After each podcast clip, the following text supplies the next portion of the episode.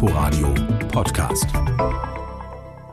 Namibia ist ein großes Land im südlichen Afrika, doppelt so groß wie Deutschland. Wir nehmen Sie in der nächsten Viertelstunde mit auf eine Reise durch den Süden Namibias. Herzlich willkommen zu Unterwegs. Im Studio begrüßt Sie Tina Witte. In Namibia gibt es viel Unterschiedliches zu entdecken, hat André Ton festgestellt. Die Landschaft und die Tierwelt haben ihn fasziniert und auch die vielen interessanten Menschen, die er getroffen hat. Sie haben ihm Geschichten erzählt, die selten in Reisehandbüchern nachzulesen sind.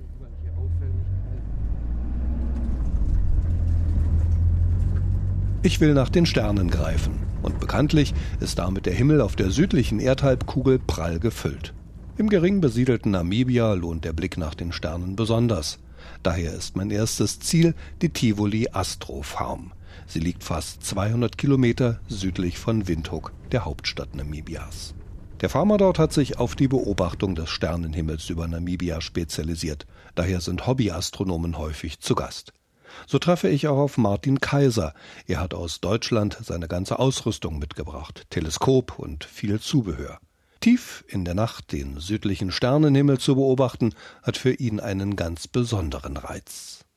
Weil es einfach dunkler ist, wesentlich weniger Licht verschmutzt, so wie es in Europa, man findet in Europa wirklich fast kein Ort mehr mhm. oder kein Gebiet mehr, wo eigentlich das Licht so in den Himmel hochstrahlt. Und hier jetzt in Namibia ist es schon so, dass man einfach nur am Horizont, also ganz leicht noch Windhoek erkennt, also den, den Flughafen und eigentlich ja, zumindest den Lichtschimmer. Den, den Lichtschimmer, genau. Und sonst eigentlich alles drumherum. Also mhm. man kann schon sagen, rund in jeder Himmelsrichtung, eigentlich runter in den Süden, ist die Qualität des Himmels bedeutend besser. Müssten nicht Fernrohre und Computer unablässig gekühlt werden, wäre es mucksmäuschenstill. Auch Antilopen und andere Tiere sind in der Nacht nicht zu hören. Nur die Astronomen sind unterwegs, sitzen still zwischen ihrer Ausrüstung und schauen auf die Bildschirme ihrer Laptops, die mit den Teleskopen verbunden sind. Es ist nach Mitternacht, tief dunkel. Das ist der beste Moment, erklärt mir Martin, um Sternenbilder deutlich zu sehen und fotografieren zu können. Dann ist der Hintergrund nicht schwarz, sondern samtig. Mhm. Also samtiger Hintergrund oder gerade die Milchstraße, man kann sie wirklich nicht nur im Zenit sondern wirklich bis zum Horizont, also vollkommen beobachten, genießen. Am Morgen, wenn die Sonne wieder hoch am Firmament steht und das Thermometer weit über 30 Grad anzeigt, leuchtet der Wüstensand in vielen orangefarbenen Schattierungen. Bevor es zu heiß wird, versorgt Reinhold Schreiber seine 3000 Karakulschafe mit Futter. Neben Unterkünften für Touristen ist das eine weitere Einnahmequelle.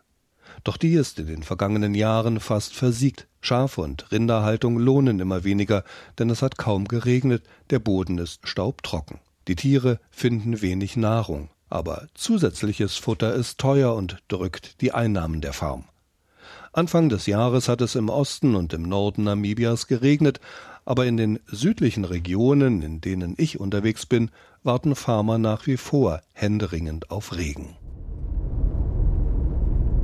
Ich starte zu meinem nächsten Ziel. Ich will Tiere in freier Wildbahn beobachten. Dazu fahre ich am nächsten Tag gut 400 Kilometer. Und ich bin fast an der Grenze zu Südafrika, bei einer Farm mit einem weitläufigen Wildtierbereich. Hier leben Antilopen, Springböcke, Giraffen, Schakale, unzählige Vogelarten und Löwen.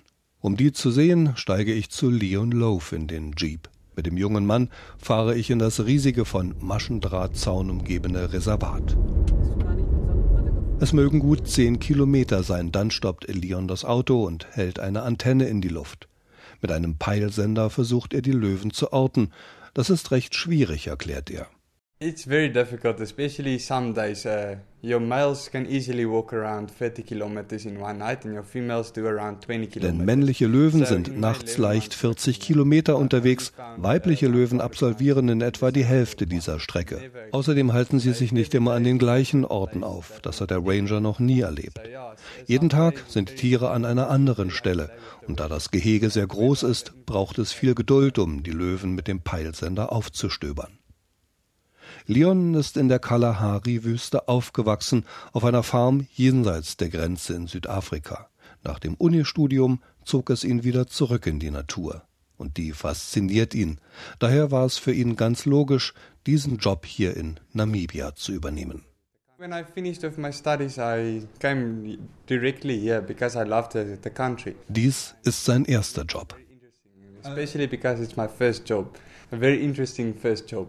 Auch heute dauert es gut eine halbe bis dreiviertel Stunde, bis wir die ersten Löwen gefunden haben. Sie liegen etwa zehn Meter vom Auto entfernt, ganz entspannt im roten Sand der Kalahari, nehmen uns scheinbar kaum wahr.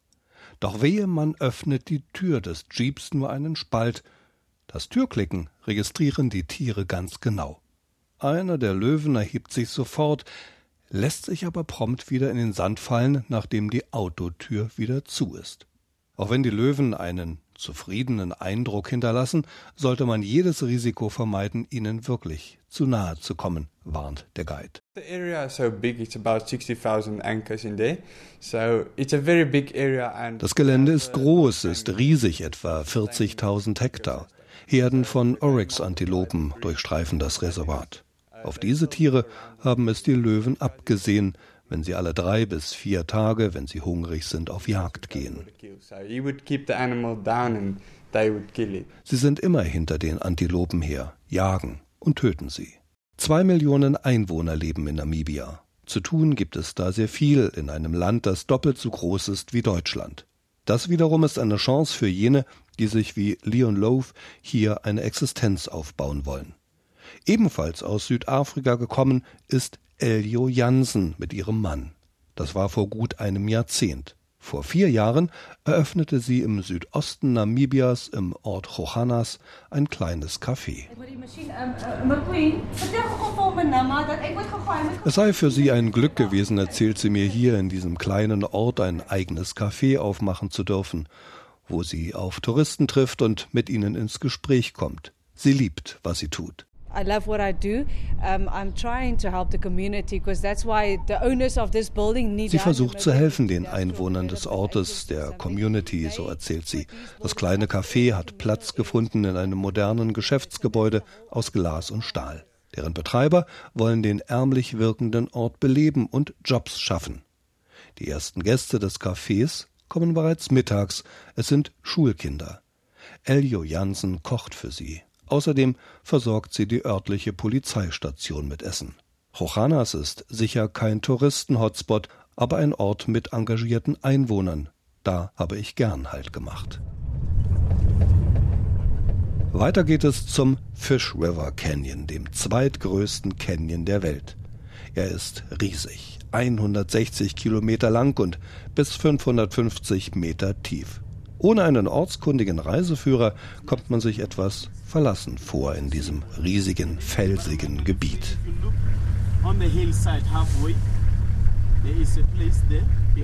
45.000 Hektar Felsen und Geröll und von oben eine brütend heiße Sonne.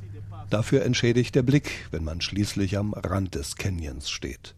Von hier aus hat man einen imposanten Ausblick auf das vor 500 Jahren ausgewaschene Flussbett. An manchen Stellen führt der Fluss sogar Wasser, doch es ist in der Region allgemein viel zu trocken. Schafhirte hielt es nicht lange, sie zogen weg. Die Tiere fanden keine Nahrung, einzig allein kommen Touristen. Von der Landstraße aus ist das Gasthaus am Rande des Canyon über einen rund 20 Kilometer langen Geröllweg verbunden. Höchstens 20 Kilometer pro Stunde sollte man fahren, will man nicht die Autoreifen riskieren. Diese Warnung gilt auch für so manchen Weg zu anderen Farmen und Lodgen, die Urlaubern Unterkünfte anbieten. Etwas schneller komme ich auf einer sandigen Farmstraße im Südwesten Namibias voran.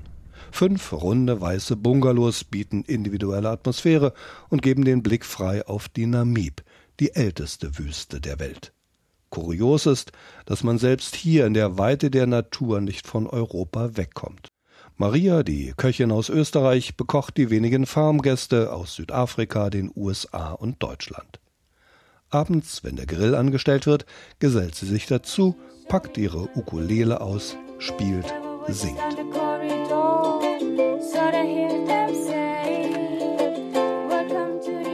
Noch mehr an Europa und vor allem an Deutschland erinnert ein Besuch in der früheren Diamantenstadt Kulmanskop.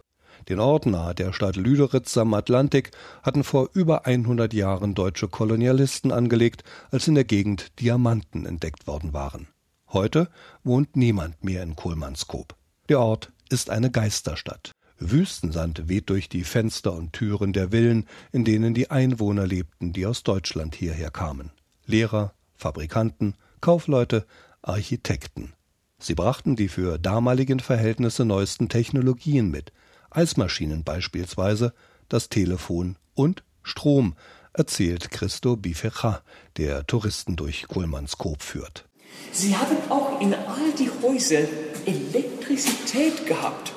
Gasmotoren erzeugten den Strom mit einer Anfangsspannung von 3000 Volt. Alles zusammen, sie haben so 30.000 Volt hier gehabt. In der Turnhalle, dem einzigen komplett erhaltenen Gebäude, sind elektrische Schaltanlagen zu sehen, die vor 100 Jahren die Berliner Firma Siemens und Halske geliefert hatte. Auch einige alte Sportgeräte sind erhalten, ein Sprungbock und ein Turnpferd.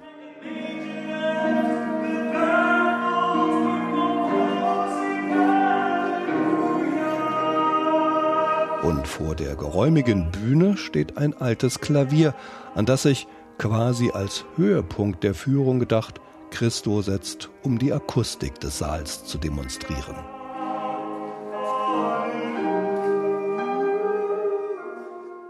Ein weiteres Stück deutscher Kolonialgeschichte besichtige ich in der Nähe des Ortes Malta-Höhe, Schloss Duvisib. 1908 erbaut von einem sächsischen Kolonialoffizier mit dem Geld seiner wohlhabenden amerikanischen Frau. Diese aus rotem Backstein mit Zinnen und Wehrtürmen ausgestattete Burg ist wohl das kurioseste Gebäude aus deutscher Kolonialzeit. Das Schloss steht inmitten einer Landschaft aus Sandwüste und spärlicher Vegetation. Heute ist Schloss de Wieseb ein Museum. Viele Einrichtungsgegenstände sollen noch aus der Zeit des Erbauers stammen.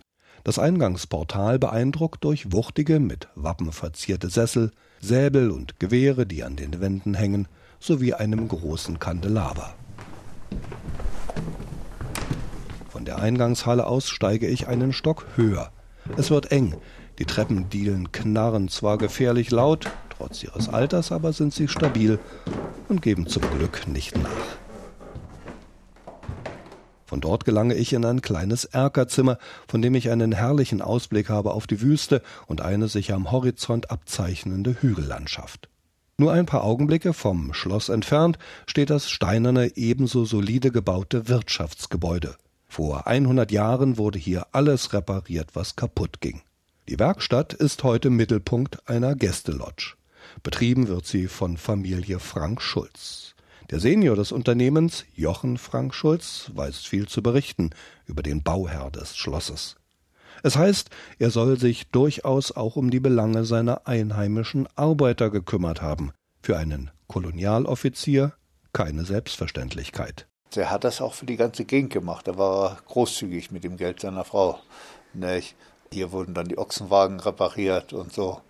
Äh, abgesehen davon, dass sie 20 Ochsenwagen laufen hatten, die das Material ranbrachten damals mit je 24 Ochsen vor, aber diese Ochsenwagen eben, die mussten auch mal repariert werden, die wurden hier abgegeben. Ein Schloss und gleich daneben die Gästefarm. Wer hier draußen lebt, ist überwiegend auf sich allein gestellt. Lebensmittel für die Familie und Urlauber werden in großen Kühlschränken gebunkert. Die können in der Zwischenzeit mit Solarstrom betrieben werden. Sie verbrauchen viel weniger Strom als früher. Nur Geräte, die viel Strom verbrauchen, wie beispielsweise Bügeleisen, werden selten oder gar nicht benutzt. Jochen stört das nicht. Die Abgeschiedenheit der Wüstenlandschaft macht ihn zufrieden und ausgeglichen. Na, also nach Windhoek fahre ich schon ungern. Nur wenn es unbedingt sein muss und möglichst kurz. Dann habe ich doch sehr Sehnsucht nach der Wüste. Namibia. André Ton war im südlichen Afrika unterwegs. Sie können diese Sendung als Podcast in der ARD Audiothek und bei Apple Podcasts abonnieren. Danke fürs Zuhören und bis nächste Woche. Dann schauen wir schon mal voraus auf die ITB. Am Mikrofon verabschiedet sich Tina Witte. Inforadio Podcast.